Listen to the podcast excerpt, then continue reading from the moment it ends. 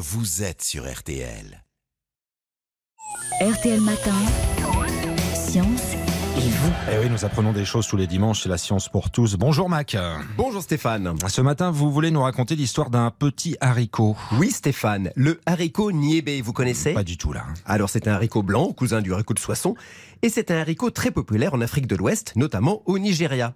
Le problème, c'est que ce haricot a un ennemi terrible, la bruche, un petit coléoptère qui pond ses œufs dans les graines, où la larve se développe, du coup il y a perte de rendement et des haricots impropres à la consommation. Alors que faisaient les paysans, Mac, pour protéger les récoltes? Pas de moyens de lutte biologique, alors comme partout, ils épandaient des insecticides pour limiter la prolifération des bruches, avec une efficacité très limitée. Alors, les scientifiques nigérians, avec une coopération internationale, se sont retroussés les manches.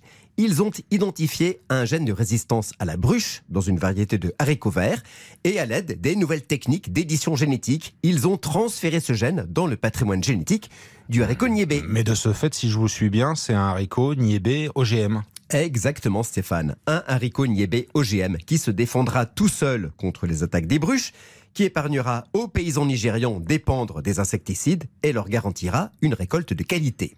Comme le gène de résistance est à l'intérieur de chaque graine, ils pourront conserver une partie de la récolte pour la ressemer l'année suivante et ainsi de suite.